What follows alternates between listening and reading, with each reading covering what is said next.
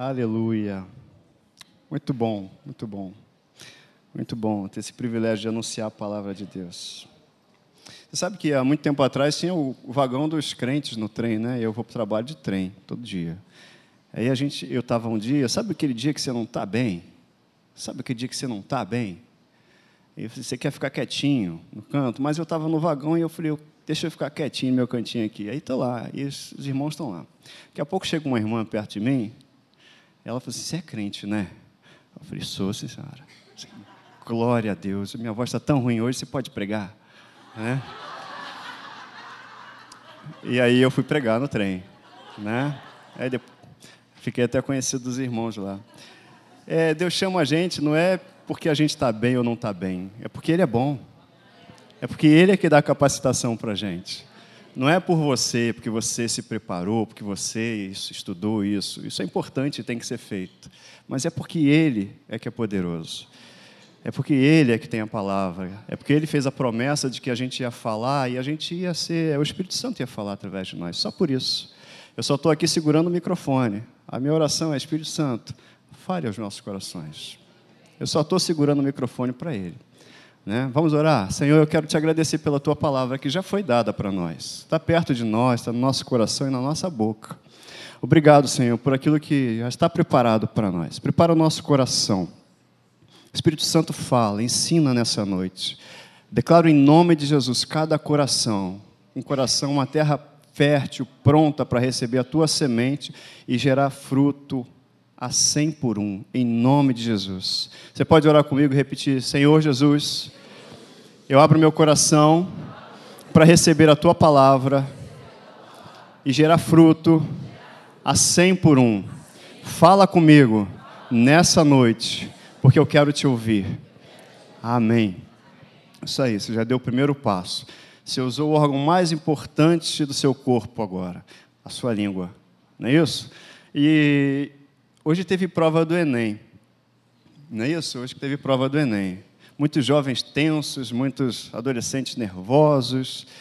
E eu tenho falado isso, a Ludmilla, a gente tem conversado algumas coisas lá em casa, a gente tem uma filha adolescente também, um outro pré-adolescente. Agora a turma chega, pai, eu sou pré-adolescente, tá? Tá bom, tá bom. Teve uma lá que uma vez falou assim, eu não sou mais criança. Eu falei, beleza, não tem presente de Dia das Crianças. Aí eu falei, aí depois, não, veja só, não é assim também. Eu falei, tá bom. Tá bom. Meu pai me dá uma caixa de bombom para mim e para meus irmãos. Todo mês de outubro, todo dia das crianças, ele vai lá e deixa uma caixa de bombom até hoje, sabe? Enfim, o que eu quero dizer? A gente hoje está numa sociedade que tem pressionado muito, mas muito, muito, a, a, a um direcionamento nosso e dos nossos filhos para eles serem melhores do que os outros, para eles serem os melhores, pra, porque tem que isso, tem que buscar uma vaga no mercado de trabalho, tem que ser o primeiro, e tem que fazer prova, e tem que isso. E isso está enchendo demais, isso está botando um sobrepeso, uma sobrecarga nas crianças e nos pais também. Isso está entrando em todas as famílias, esse desespero de ter que chegar. Olha, o que é nosso, o que é do nosso filho já está pronto. A gente tem que começar, eu, eu queria falar isso para nós, para os pais, né? sermos intencionais com os nossos filhos. Começar a conversar com eles e dar a eles a visão de eternidade. Eu não tenho que preparar meu filho para daqui a 20 anos. Eu tenho que preparar meu filho para a eternidade. Eu não tenho que preparar meu filho para o mercado de trabalho. Isso também faz parte, mas mais do que isso, eu tenho que preparar meu filho para a volta de Cristo. As minhas declarações têm que começar, têm que ser voltadas para aquilo que Deus quer que eles sejam, homem e mulher cheios do Espírito Santo. E se eles forem um homem e mulher cheios do Espírito Santo, guiados pelo Espírito Santo, eles vão dar os passos certos, na direção certa, e tudo vai dar certo. Aí o Enem ou qualquer que seja a prova não vai ser o passo mais importante da vida dele. O passo mais importante da vida dele vai ser a presença, o passo na direção de Deus. Isso é o mais importante, é preparar nossos filhos para aquilo que é o principal. E as outras coisas serão acrescentadas. A palavra de Deus diz isso: buscar primeiro o reino de Deus e a sua justiça. E as outras coisas serão acrescentadas. Eu creio nisso ou não creio nisso? Eu creio nessa palavra ou não creio nessa palavra? O que, que Deus está dizendo a respeito da nossa vida? O que, que Deus diz? Ele diz, Wellington, está tudo preparado. Busca primeiro o reino de Deus e a sua justiça, e as outras coisas serão acrescentadas. Descansa. Agora traz esse descanso para o teu filho também. Diz para ele, para ele começar a crer. Ele vai estudar, ele vai fazer a parte dele. E o pai vai fazer também a parte que lhe cabe. O pai sempre faz, Deus sempre faz aquilo que lhe cabe. E aí a gente vai para a prova, seja do Enem, seja vestibular, qualquer que seja, não vai ser o passo mais alto da nossa vida. Vai ser mais um passo guiado pelo Espírito Santo. E aí tudo vai dar certo. Vamos começar a olhar a vida com essa visão de eternidade. Porque se a gente olha para o eterno, tudo fica pequeno. Tudo fica pequeno. E todas as coisas são possíveis. E tudo acontece do jeito que Deus quer que aconteça. E Deus tem planos muito mais altos que do que você e eu temos feito. Deus tem caminhos e Ele fala: Eu que sei que planos eu tenho a seu respeito. Ora, ora, eu é que sei. Você acha que está sabendo? O que você sabe é eu que te revelo. Tá? E o caminho que é para você é para o teu filho. A gente olha lá na Bíblia, né, ensina o menino no caminho que deve andar. Espera aí, esse caminho não é só dele que deve andar, é eu também. Eu também sou esse menino, eu também nasci, eu também sou herança do Senhor, e você também. Então, é, me veio isso porque hoje é um dia do, do concurso e a gente vê muitos jovens tensos, muitos pais tensos, muitas famílias. Pera, descansa no Senhor, descansa em Deus. Faz a, a gente tem que estudar? Tem que estudar, é para estudar? É assim, porque o mundo está incutindo é, pensamentos que não são os pensamentos de Deus. Tem que ser melhor do que o outro. A Bíblia fala para eu considerar o outro melhor do que eu. Como é que fica nisso daí? E a gente se perde nisso. Eu tenho, a Bíblia fala o seguinte para mim, Hérito, o que vier às tuas mãos, faz. Faz o melhor que você pode fazer. Faz conforme as tuas forças. E a Bíblia fala também que Ele vai abençoar as obras das minhas mãos. Amém? Ele abençoa as obras das nossas mãos. Então é isso que a gente vai ensinar para os nossos filhos. Faz o melhor que você pode fazer. Tenha certeza que o Espírito Santo é teu amigo, está aí em você e sobre você. Comece a, a ser intencional, conversar com seu filho, apresente o Espírito Santo para ele. Ore em línguas com seus filhos. Vamos lá, criar o hábito de orar em línguas em casa. Sabe? Ah, eu não sou batizado com o Espírito Santo ainda. Creia no Espírito Santo, fale esse idioma que você brasileiro não sabe, mas o teu espírito, que é nascido de Deus, sabe falar. Não é complicado, não. Uma pessoa estava conversando com a gente e sobre orar em línguas e tudo, e ela, ah, eu não, não sei. Aí o filho com 9, 10 anos, mãe, é só falar, mãe. Olha só que simplicidade. Isso é ótimo, né? A criança. Por isso que Deus fala, Jesus falou que a gente tem que ser como as crianças. Mãe, é só falar, mãe. Aí ela ficou assim, parada. Falei, é só falar. Né? É, então, não é pregação ainda não. Isso não é a mensagem né? mas é a mensagem. O Espírito Santo está falando agora, tá bom? Olha, seu filho tem para ele planos que Deus projetou.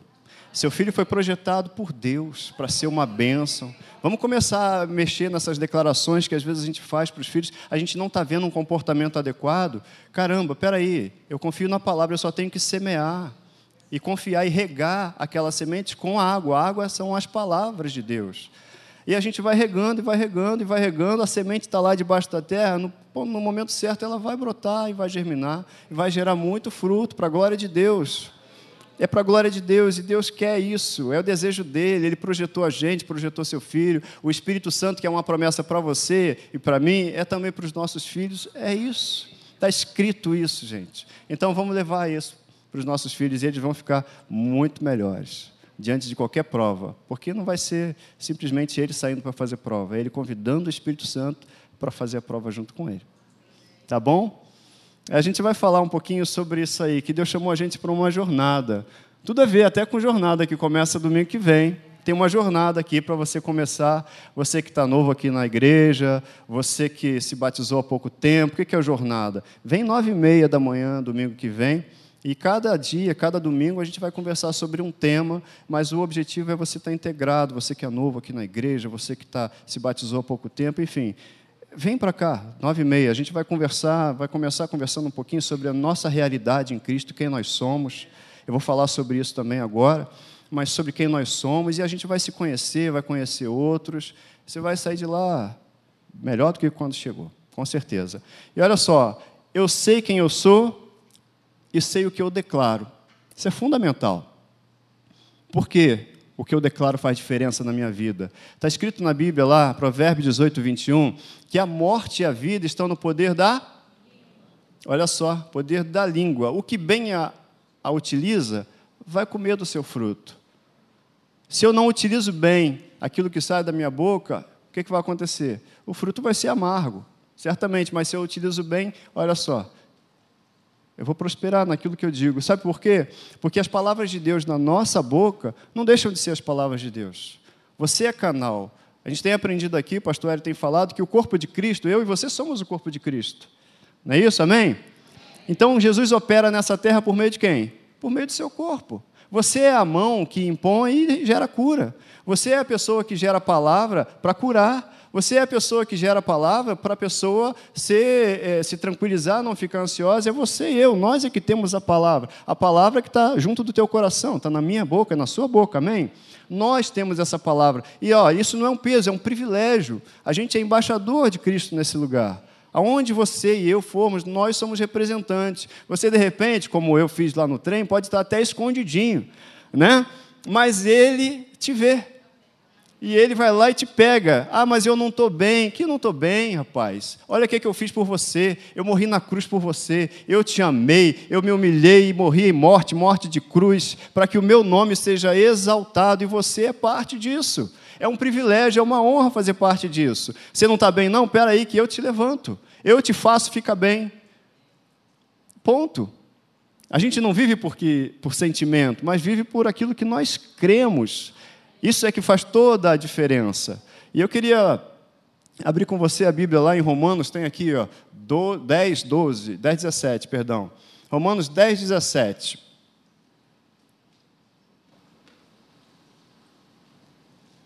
Tudo que eu vou falar aqui você já sabe. Tudo, absolutamente tudo. Provavelmente tudo você já sabe. Ou provavelmente todos que eu quis dizer. Mas, Wellington, saber não é suficiente. O que importa é o que a gente faz com aquilo que já sabe. O Salmo 23, que a gente leu aqui, você sabe de cor. Você sabe decorado isso. De cor deve vir disso aí, né? Decorado, né? De cor. É de coração? Me corrigiu agora. Que bom ter a esposa assim perto, ela já vai. Né? Consequentemente, olha só o que está escrito lá em Romanos: a fé vem por ouvir a mensagem, e a mensagem é ouvida mediante a palavra de Cristo. Uma outra versão que é Almeida atualizada, revista atualizada, diz assim: assim a fé vem pela pregação, e a pregação pela palavra de Cristo. E aí a mensagem diz assim: na verdade, a fé vem por ouvir essa mensagem de boas novas, as boas novas acerca de Cristo. Então, a primeira coisa que eu e você temos que fazer, gente, eu e você, é para todos nós. A fé vem por ouvir a palavra de Deus. E ouvir a palavra de Deus é uma ação contínua. Você já deve ter visto algum vídeo, até o pastor Hélio já falou exatamente o que eu vou falar. A fé não vem por ter ouvido, mas por ouvir. Não é porque eu ouvi um dia a palavra, não, a fé vem por ouvir. E um dia eu e você ouvimos a palavra, foi gerado fé no meu coração, a gente foi feito nova criatura porque declarou que Cristo é nosso Salvador e Senhor, mas no dia seguinte eu preciso ouvir também. E no outro dia eu preciso ouvir. E eu preciso ouvir por quê? Porque a fé vem pelo ouvir, não por ter ouvido. Porque a fé que eu tive no instante em que eu fui feito nova criatura, não é a fé que eu preciso hoje. A fé que eu vou precisar amanhã, eu vou precisar de fé hoje. Eu vou precisar de fé amanhã, porque todo dia a gente está nesse campo de batalha que é vencido pela fé. Jesus Cristo já venceu, mas a minha fé é que traz à tona tudo aquilo que ele já fez. A minha fé é que traz a realidade, a saúde no meu corpo. É pela fé que a gente fala em línguas, é pela fé que a gente declara salvação, é pela fé que a gente declara cura, tudo é pela fé. Agora eu preciso crer hoje, amanhã e depois. Eu preciso crer hoje, amanhã e depois. Como é que eu creio? Ouvindo. É ouvindo. Sabe por quê? Porque todo dia há distrações na nossa mente. Todo dia vem distrações para a gente se esquecer daquilo que ouviu. A gente se esquecer, e às vezes ah, é fundamento, é coisa boba que eu já sei, nada. Fundamento é a parte mais importante de qualquer construção. Sem um bom fundamento, as paredes não ficam firmes. Sem um bom fundamento, se não tiver um bom fundamento, a, a, a massa que você passa daqui a pouco está rachando. Daqui a pouco a casa cai, por quê? Porque não tem um bom fundamento, a gente tem que verificar os nossos fundamentos. Então a Bíblia não diz assim, ah, a fé vem por já ter ouvido alguma, em alguma ocasião a palavra de Deus, mas por ouvir, ou seja, é um ato contínuo. Você se alimenta quantas vezes por dia? Eu me alimento três, não mais que três. Eu gosto de comer, gente. Eu gosto de comer. É, e cozinhar também. Né? Então a gente, a gente às vezes fala assim: ah, não, vamos ler a palavra todo dia. A palavra de Deus é alimento. Vamos ler a palavra de Deus todo dia, vamos orar todo dia. Aí alguém fala assim, mas isso é religiosidade. Gente, a gente alimenta o corpo, o corpo, pelo menos três vezes por dia, e ninguém fala que isso é religiosidade. Não é verdade? Ninguém diz, ah, é religiosidade, come uma vez só por dia, está tudo bem. E aí, principalmente, imagina se eu alimentar o meu espírito uma vez por semana. Não dá. Daqui a pouco a gente espiritualmente fica raquítico fica sem mobilidade, aí a gente não consegue. Aí sabe o que vai acontecer? Vai acontecer de começar a aceitar sugestões do inferno. E eu tenho visto muita gente aí assombrada por aceitarem sugestões malignas em sua mente. A grande batalha que eu tenho visto nesses últimos tempos não é uma batalha contra a saúde no corpo, ou contra a enfermidade, não é uma batalha é, que, que se pode ver, está aqui na mente. Essa semana, eu estou conversando com um tio meu, ele me deu uma notícia ruim de uma, um conhecido, com a vida muito estável, a pessoa aposentada, já reformada, da Marinha, com a vida tranquila. O sujeito foi, desceu do apartamento, foi no carro e se matou. Se matou. Uma outra vez, um amigo meu um, também me ligou, 11 da noite, um homem de 50 anos com medo de sair de casa. Como é que faz isso? Crente. Crente. Mas sabe, aceita sugestões do inferno. Se vier um pensamento à minha mente, à sua mente, dizendo você não pode, peraí, peraí, esse pensamento é de Deus, jamais vai ser de Deus, porque está escrito que você pode todas as coisas naquele que te fortalece. Se disser, vier um pensamento assim, você não é capaz, o Espírito Santo é que te capacita. Se vier um pensamento para você dizendo assim, ó, cara, isso é impossível. Aí a Bíblia fala o quê? Não, não há impossíveis para Deus. E a gente tem que começar a ter é, é, peça de reposição para pensamentos. Peça de reposição. Como assim, Wellington, peça de reposição? É, vem um pensamento todo dia. A gente, você tem quantos pensamentos por dia? 10, 20, 100, 200, muitos pensamentos. Centenas de pensamentos vêm à tua mente. Quantos deles não são de Deus? Não diga para mim. Guarde para você. Mas veja, a gente tem que ter peça de reposição. E eu só vou ter peça de reposição se eu estiver me alimentando, porque a reposição está aqui, ó. Está aqui, vem um pensamento dizendo assim: é impossível. Aí, se eu tenho uma palavra de Deus aqui guardadinha, a palavra de Deus vai dizer assim: não há impossíveis. Se tem é, um pensamento dizendo assim: não dá para você, o outro pensamento de Deus, que eu vou tirar esse pensamento e trocar por um bom, é não há impossíveis para Deus. Você pode todas as coisas naquele que te fortalece. E a gente tem que saber: olha, minha sua saúde, você está condenado a viver com remédio, agora vai se casar com remédio. A palavra de Deus diz o quê? Certamente Ele tomou sobre si as nossas dores, as nossas enfermidades. Pelas suas pisaduras nós fomos sarados. Não seremos, fomos sarados mas eu preciso conhecer o que Deus diz a respeito dessa situação para poder ter peça de reposição nesse pensamento. Eu tenho que trocar pensamento. A gente tem que ser mais rápido em trocar de pensamento do que aceitar um pensamento que vem, porque a gente recebe uma enxurrada de pensamentos diariamente. Pensamentos sobre nós e pensamentos sobre os outros. Ah, aquela pessoa A, B, C, isso, aquilo. Peraí, ele é filho de Deus também, ele é amado por Deus também, se ainda não é filho de Deus. E aí você começa a declarar salvação para a vida dele. Você começa a declarar aquilo que Deus quer para a vida dele. Deus quer que ele receba salvação, que ele receba Jesus Cristo. Amém? Isso aqui eu já falei. Então, a gente tem que. Mas isso aí vai acontecer de acordo com a qualidade daquilo que eu estou me alimentando. E se eu me alimento mal, o que vai sair de mim não vai ser boa coisa. Se eu me alimento bem, aí sim vai sair boa coisa.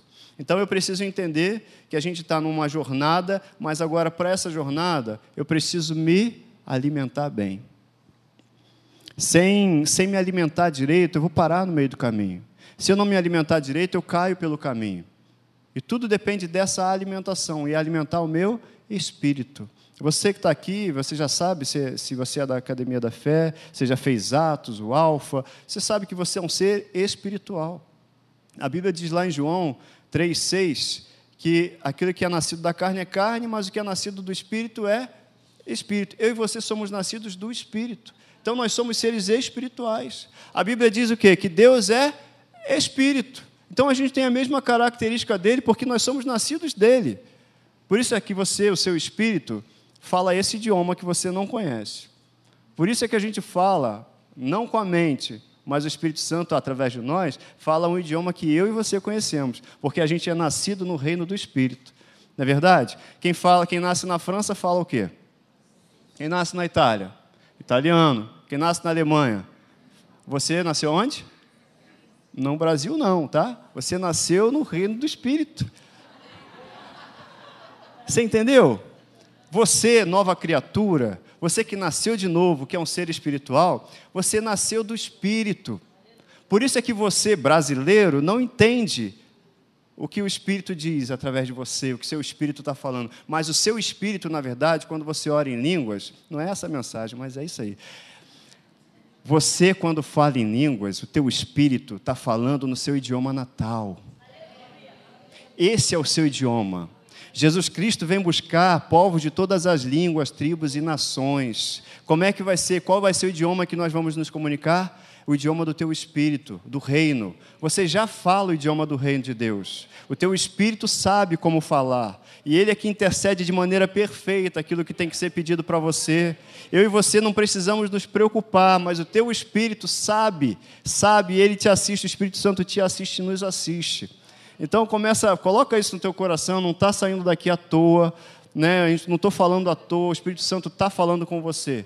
Olha, você que já falou em línguas um dia e está um tempão sem falar, está com isso amortecido no coração, abra sua boca em fé. Abra sua boca em fé. O seu espírito sabe orar bem. O seu espírito sabe que idioma fala. Sabe por quê? Porque esse idioma é o, espírito, é, é o idioma natal seu, é o seu verdadeiro idioma. Para você que é filho de Deus. Tá? Mas isso, olha, como é que eu sei disso? Está escrito na palavra. Como é que eu sei que eu sou vencedor? Está escrito na palavra. É a qualidade do meu alimento, gente. O que eu me alimento, aquilo que eu me alimento, é que vai dizer o quanto eu vou seguir nessa jornada. Se eu vou parar no meio do caminho, se eu vou chegar. E é fundamental eu saber disso. Alguém lembra o nome da, de quem ganhou a Olimpíadas? Lembra daquela mulher que chegou na Olimpíada, já chegou caindo assim? Né? Eu anotei o nome dele, Gabriele Anderson. Olimpíadas de Los Angeles, 1984. Todo mundo sabe daquela mulher. Alguém sabe o nome de quem ganhou a Olimpíada? Não, né? Ela fez história, né? Por causa da resistência dela. Para ela, o importante foi ter chegado. Mas Deus quer que a gente chegue e chegue bem. Sabe por que, que ela sofreu? Eu estava vendo daquele jeito para chegar. Eu vi uma reportagem uma vez, uma matéria, e ela disse que eh, tem os pontos de, de para dar água, né? Como é que fala? Postos de hidratação. É cheio de atleta na igreja, ajuda, né? Então tem os postos de hidratação.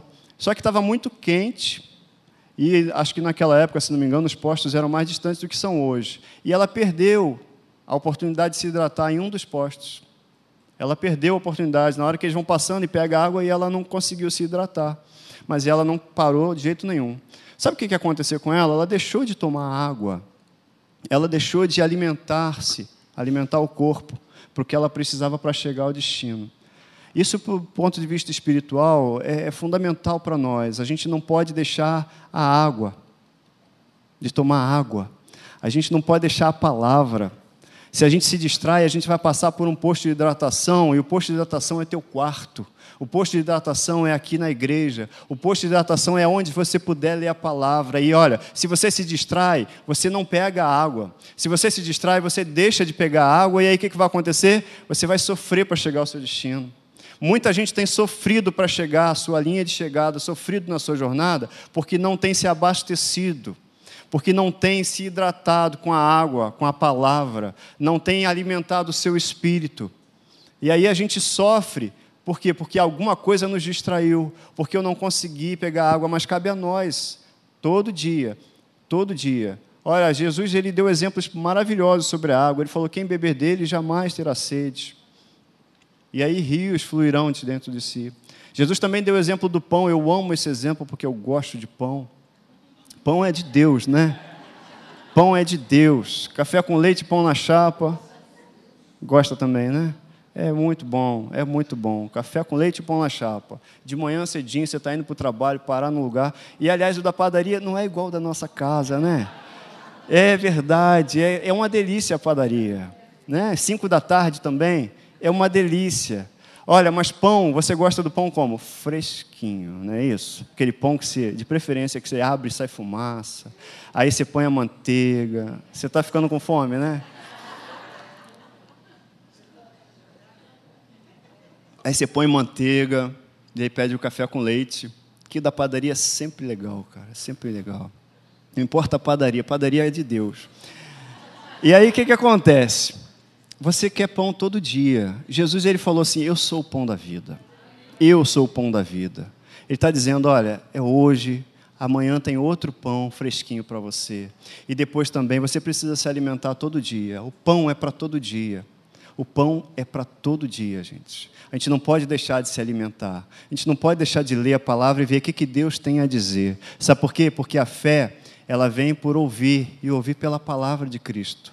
Então, o que que você está passando alguma coisa? Você tem alguma coisa para conversar com Deus? O que que Deus diz a respeito daquilo que você está passando? O que que Deus já disse a respeito do seu problema, da sua situação? Eu posso dizer qualquer coisa, alguém lá fora pode dizer qualquer coisa, mas a pergunta é: o que que Deus diz sobre isso? O que que Deus já falou?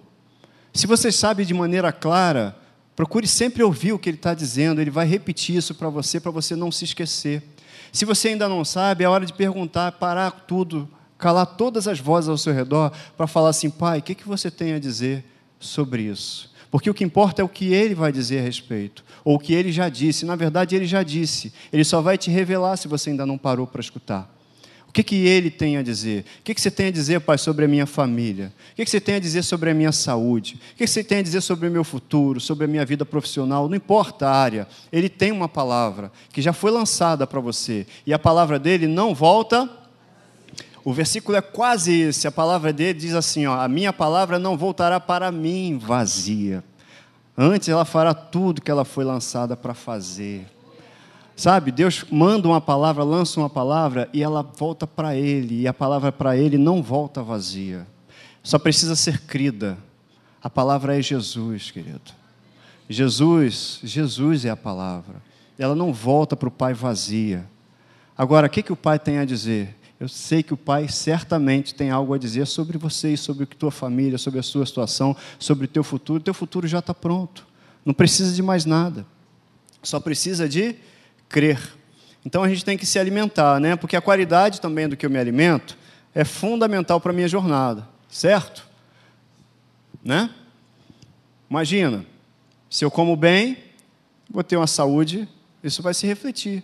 Se eu não como, mal, como bem, isso vai ter um reflexo no meu corpo. Agora, é fundamental, o que eu estou comendo no dia a dia? Qual tem sido o meu alimento? Eu falo isso porque a gente tem sido inundado, inundado por informações. A gente tem informação de tudo que é lado, é o tempo da informação que nós vivemos. Imagina, é Facebook, é WhatsApp, é isso, é aquilo outro, é muita coisa. E quanto tempo a gente está gastando para se alimentar com qualidade? Eu estou falando no espírito. Quanto tempo? Olha, tudo é proporcional ao que a gente está fazendo aquilo que a gente semeia, a gente vai colher. E proporcionalmente, não, a proporção é muito maior. Mas eu tenho que semear. E semear é o que, Wellington, nisso? Eu tenho que ler a Bíblia. Eu tenho que investir. Como é que eu semeio nesse sentido? Investindo tempo para conversar com Deus. Investindo tempo para ouvir o que Deus tem a dizer. Como é que eu ouço, Wellington, o que Deus tem a dizer? Está escrito aqui, está escrito na palavra. Wellington, é saúde o meu problema. Não, você não tem problema de saúde, amém? Porque ele certamente já levou sobre ele a sua enfermidade. Você só precisa entender melhor o que ele fez, ter revelação no teu espírito, espírito de sabedoria e de revelação no pleno conhecimento dele. É só isso, porque quando a gente entende isso, quando a gente percebe isso, quando a gente aplica a fé nisso, é impossível, já falei aqui da outra vez, né? É impossível não haver transformação se a gente se expõe à palavra dele. Gente, é impossível, essa palavra é para ser aplicada desse jeito. É impossível não haver transformação quando a gente se expõe à palavra de Deus. É impossível. É impossível. A palavra dele é o próprio Deus. Então, se isso aqui é a coisa mais importante da minha vida, se eu aplico toda a minha esperança, todas as minhas expectativas na palavra, gente, vai transformar minha vida. Só tenho que aplicar essa expectativa, só tenho que aplicar toda a minha esperança aqui. Agora, eu tenho que saber o que a palavra diz para mim. A gente constantemente diz assim: eu sei, eu sou o que a Bíblia diz que eu sou, eu tenho o que a Bíblia diz que eu tenho, eu posso o que a Bíblia diz que eu posso. Aí as circunstâncias aparecem na minha e na sua frente para dizer assim: então tá, quem você é? Então tá, o que, que você pode? Se o cara não sabe, gagueja. Gaguejou já era. Não é assim? Gaguejou. Rodou. Mas a gente não gagueja. Eu sou filho de Deus. Fala aí. Sou herança de Deus. Sou herdeiro com Cristo. Estou assentado nas regiões celestiais com Cristo. Olha só, sou mais que vencedor. Posso todas as coisas naquele que me fortalece. É isso aí da carteirada. Eu sei quem eu sou, eu sou filho. Essa é a carteira. Não é a carteira de membro da igreja, é a carteira de filho de Deus, é a sua filiação. Eu sei onde eu nasci, está escrito lá, natural do céu, do reino de Deus. É isso. Essa é a nossa identidade. Eu sei quem eu sou, então se eu sei quem eu sou, eu vou dizer quem eu sou. Se eu sei quem eu sou, eu também sei o que eu posso. Se eu sei quem eu sou, sou, eu sei aonde eu estou, eu sei a minha posição e acabou, e ponto. E Satanás não pode nada contra mim, contra você. Não pode. Se Satanás pudesse me matar e te matar, ele já teria nos matado. Ele não pode tocar em nós. A palavra de Deus diz isso para mim. Bom, mas o que, que ele pode? Ele pode jogar algum pensamentozinho, uma semente ali. E aí, se eu não sei o que Deus diz, eu vou acatar um pensamento diferente. E aí o que, que acontece quando começa a acontecer, quando essas coisas, é, é, eu começo a catar esses pensamentos? Eu começo a desvalorizar a palavra e valorizar outras palavras. Desvalorizar a palavra de Deus para dar valor a outras coisas. E a nossa fé, o que, que acontece? Ele quer abalar a nossa fé, porque sem fé é impossível agradar a Deus. E aí, se eu não agrado a Deus, eu começo a não andar com Deus, virei vítima, caí no, na armadilha. Mas isso depende ó, da qualidade do meu pensamento. E, ó, e não dá para ser forte, gente, em Deus, se a minha fé é fraca nele. Como é que a minha fé é forte nele? Ouvindo a palavra de Deus, ouvindo o que ele tem. Pai, o que você tem a dizer sobre isso, pai? Entra no teu quarto, pergunta para ele. Põe a cadeira, como disse um amigo meu uma vez, põe a cadeira, conversa com ele. Ele resolveu um problema de casamento assim. Sabia? botou uma cadeira, foi discutir com a esposa, falou: para, vamos conversar com Deus. Ele, ela olhou para ele assim. Ela falou: ah, pai, é o seguinte, pai, ela é isso, ela aquilo, é aquilo outro, ela não está entendendo isso, eu falo, ela não sei. E aí começou, e ela olhando, e ele falando dela. E ela, mas peraí, peraí, eu estou falando. Aí foi falando, foi falando, foi falando. Aí acabou de falar e desabafou. Acabou de falar assim, agora fala você. Aí ela entendeu, mulher de Deus também. Todos têm problemas, homens e mulheres de Deus têm problemas. Você não tem problemas? É isso. A questão é resolver pela palavra. Aí ela começou a falar, mas também ele isso, ele aquilo, mas também ele isso. Né? No final eles estavam resolvidos, se abraçando. Ele pôde ouvi-la, ela pôde ouvi-lo, e eles puderam entender um ao outro. Porque Deus estava ali. Não é fazer de conta que Deus está, é entender que Deus está. Não parece que Deus está, Deus está aqui. Não parece, vou botar uma cadeira para Deus. É, use o seu recurso, conversa, Deus está ali. A presença de Deus está ali, está lá no teu quarto quando você se trancar. Aquilo que você falar no oculto, olha, um dia nos telhados, como é o versículo que nós lemos? O que você anunciar no oculto vai ser um dia anunciado pelos telhados para glorificar Deus. Esquece disso não. Então, qual será a qualidade das minhas declarações? Se eu não conheço o que Deus declara sobre determinada situação que eu vivo ou que alguém ao meu lado está vivendo. Porque não é só para você. A gente está num momento que a gente precisa entender que você vem à igreja, eu venho à igreja, mas não é só para mim mais. É, eu fui alcançado para alcançar alguém. Eu fui salvo para trazer luz da salvação, luz para alguém também. A tua família, a minha família, meus colegas de trabalho, os seus colegas de trabalho, Deus os ama tanto quanto nos ama. E se a gente hoje tem o Espírito Santo, Deus tem um plano para eles que envolve a mim e a você.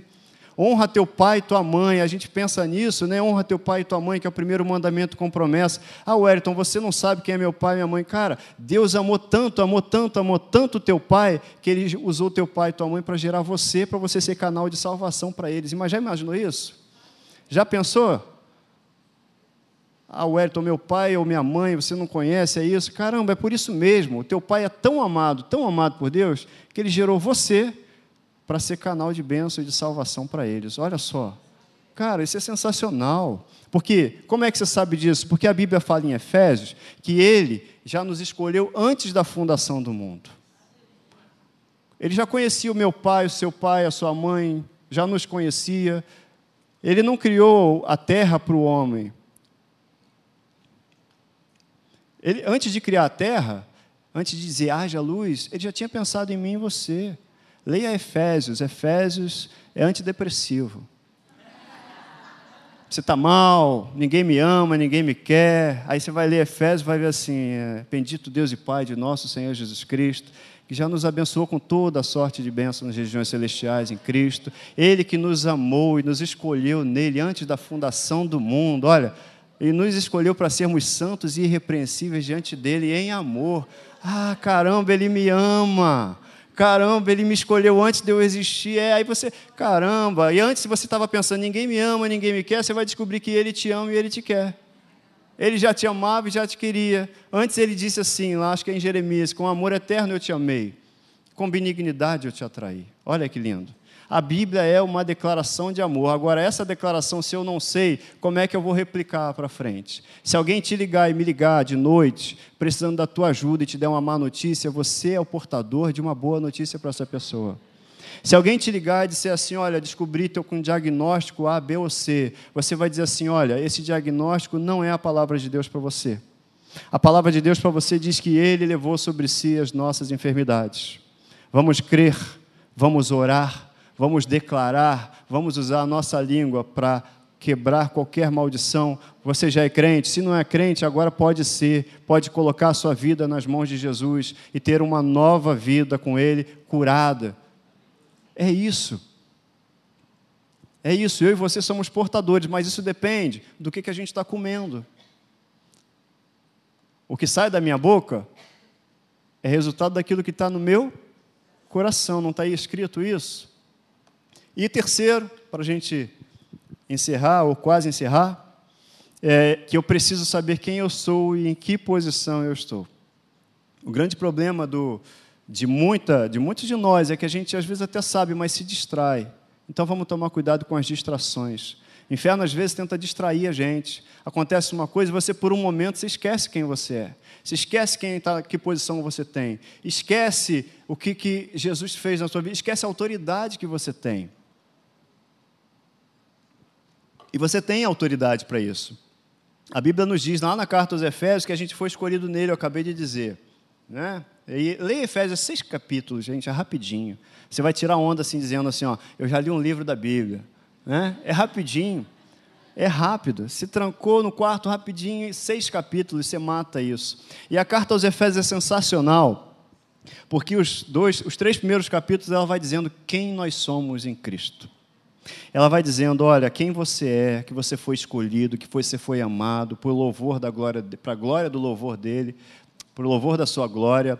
Vai dizendo tudinho isso, a posição em que você está sentado, você é corpo de Cristo, bota você lá em cima, carta aos Efésios, na posição que de fato você está. Aí, os outros dois capítulos seguintes, ela vai dizendo assim: agora que você já sabe quem você é, deixa eu te dizer como é que você anda. Cartas Efésios é isso. Aí ela vai dizendo com o comportamento: rogo-vos, pois, que andeis de modo digno da vocação a que foste chamados. E aí vai dizendo: olha, agora que você sabe quem você é, quem você representa, vou te dizer como é que você anda. Aí vai dizendo como é que você anda. E aí no final, lá no último capítulo, vai dizendo: agora que você sabe quem você é, como você anda, se comporta, deixa eu te dar as ferramentas para você continuar nessa jornada com sucesso. Olha, revestivos de toda a armadura de Deus e aí ele vai falando da armadura para que você, no dia mal, você esteja ali de pé firme, mais do que vencedor, inabalável. A carta aos Efésios, leia, leia essa carta, que essa carta é a carta da nova criatura. É a carta que você vai sair dela, eu falei, repito, é antidepressivo. Está se sentindo mal? Vai ler Efésios capítulo 1. Né? Hoje em dia a gente está numa de tratar muito a alma. Nós somos seres espirituais, temos alma, que são as nossas emoções, a nossa mente. Mas veja, a gente está numa de tratar a alma. As pessoas querem tratar a alma porque estão se sentindo A, se sentindo B, se sentindo C. Está na moda aí coach. Não vou falar mal de nada.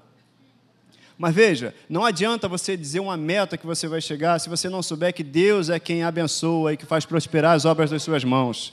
Veja, não adianta alguém dizer que alguma coisa a seu respeito se você não sabe o que Deus diz a seu respeito. Não adianta você traçar planos e propósitos para você se você não sabe que planos e propósitos Deus tem a seu respeito. É em Deus que a gente vai andar.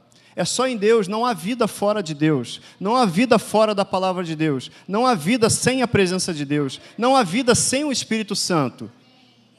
Não há vida, não há vida, não há vida, não há planos se Deus não estiver presente. A gente só vai vivenciar frustrações, porque Deus é quem abençoa, é Deus é quem faz prosperar tudo aquilo que nós nos propomos a fazer.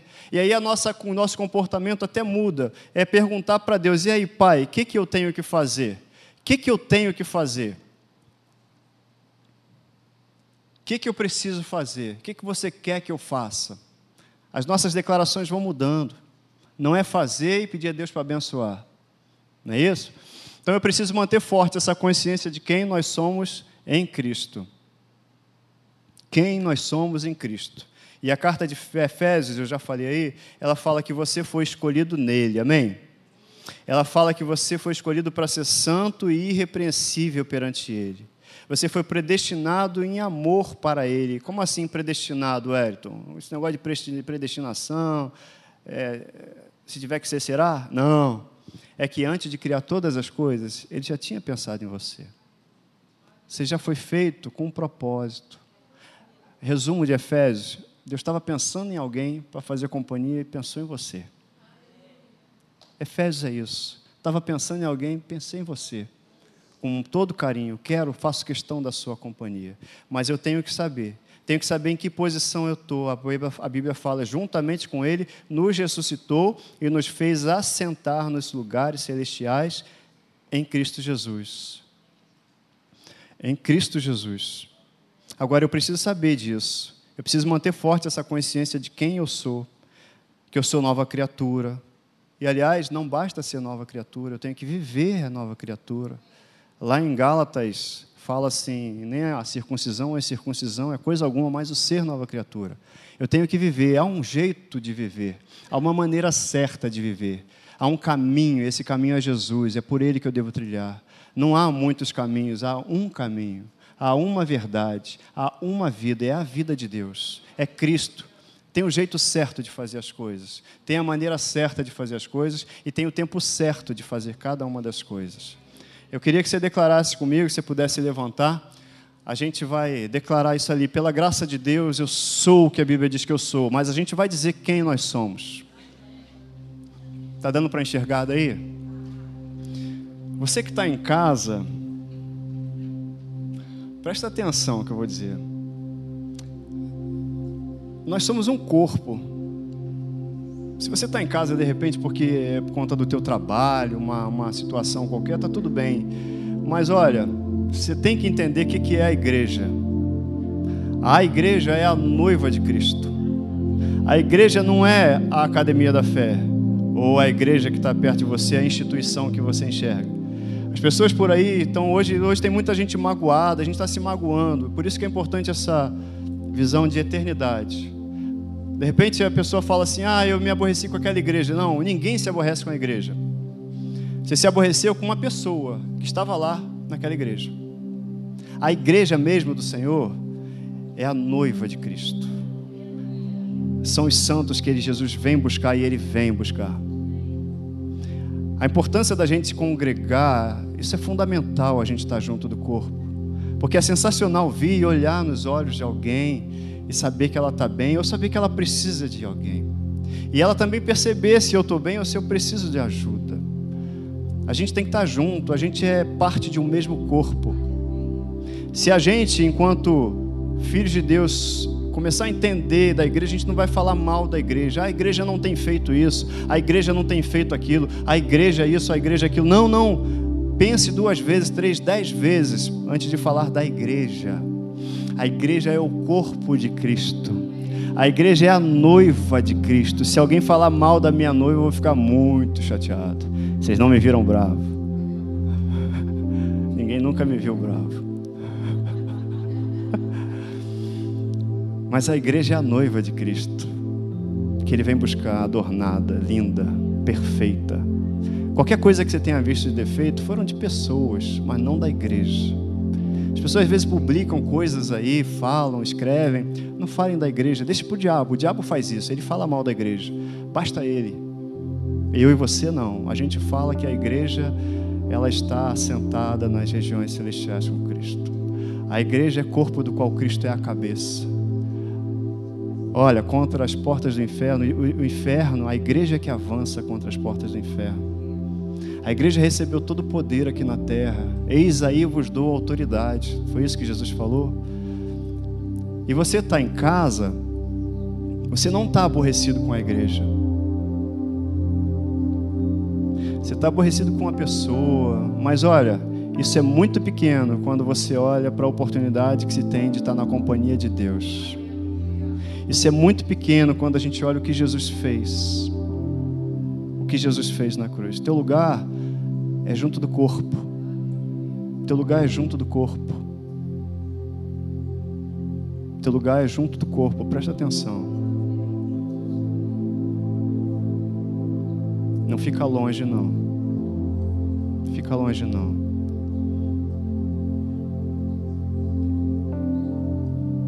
Pai, eu quero te agradecer, Pai. Muito obrigado, Pai. Obrigado essa noite, por essa palavra. Vamos declarar aqui? Você em casa pode declarar isso junto comigo. Pela graça de Deus, eu sou o que a Bíblia diz que eu sou. Sou nova criatura. Sou herança de Deus. Sou filho de Deus. Sou mais do que vencedor eu tenho o que a Bíblia diz que eu tenho. Eu tenho as promessas de Deus, de vida eterna, de saúde, de provisão, de prosperidade, de proteção, de salvação para mim e para minha família. Eu e minha casa serviremos ao Senhor. Eu posso o que a Bíblia diz que eu posso. Posso vencer as lutas, as dificuldades, as provas, as tentações, o pecado, a força dos sentimentos de incapacidade, de fragilidade, de tristeza, de medo, de angústia, de solidão e de desespero. É isso que você é, querido. É isso que você pode. É isso que você tem. Aleluia. É isso que você tem. Você é isso tudo e muito mais. Muito e mais. Nova criatura. Aleluia. Aleluia. Obrigado, Senhor, por essa palavra que nós recebemos nessa noite. Falou ao meu coração e eu, em nome de Jesus, te agradeço por ter falado ao coração dos meus irmãos. Obrigado, Jesus. Obrigado, Jesus. Eu queria aproveitar a oportunidade para dizer o seguinte: que todas essas promessas são para filhos. Você é filho de Deus? Amém? Dá um glória a Deus. O que, é que eu faço para ser filho? A Bíblia diz que todos quanto receberam a esses, deu-lhes o direito de serem filhos de Deus, deu-lhes o poder de serem filhos de Deus. Então o que, é que eu faço para ser filho? Filho é todo aquele que reconhece Jesus Cristo como Salvador e Senhor da sua vida. Esse se torna filho de Deus. A boa notícia é que essa promessa de se tornar filho de Deus, ela pode se realizar agora na sua vida, se você ainda não recebeu Jesus como seu Salvador. E aí eu queria estender essa oportunidade, porque para mim eu aprendi isso que todo tempo é tempo de salvação. E eu queria que você, se você entendeu essa mensagem, você quer dar essa declaração, eu quero me tornar filho de Deus. Eu recebo Jesus Cristo no meu coração como Salvador e Senhor da minha vida. Se você fizer assim ó, com a mão, aleluia, glória a Deus, aleluia. Jesus te ama, aleluia, aleluia, aleluia. Deus te abençoe. Você pode pôr a mão no seu peito, a igreja toda vai orar junto com você. E a gente vai declarar isso, porque a gente crê com o coração, mas confessa com a nossa boca para salvação. Você pode orar junto comigo, Senhor Jesus. Eu ouvi a tua palavra e foi gerada fé no meu coração. Eu te recebo como Salvador e Senhor da minha vida.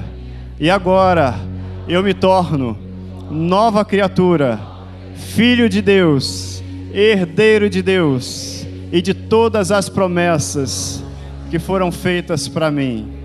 Em nome de Jesus, muito obrigado. Amém. Aleluia. Aleluia. Aleluia. Deus te abençoe. Deus te abençoe. Aleluia. Aleluia. Você que é visitante, está aqui a primeira vez, tem uma plaquinha lá atrás, visitante, te convidando para tomar um café. Não vai ter o um café com leite e o pão na chapa, né? Mas, mas vai ter um café, um chá, uma água. Você é muito bem-vindo lá no nosso espaço, tá bom?